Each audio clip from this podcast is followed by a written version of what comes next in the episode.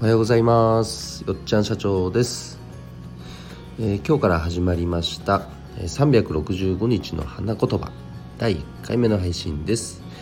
11月12日今日の誕生花はグミです。そして花言葉は心の純潔。うんまあ心が綺麗だとね、まあ、そこから出てくる言葉とか行動っていうのもやっぱ人に喜んでもらえるものが出てきますよね。だから常に美しいものに触れていたい。そんな風にも思います、えー、それでは今日も素敵な一日をお過ごしください。今日も一日頑張ろう。よっちゃん社長でした。バイバーイ。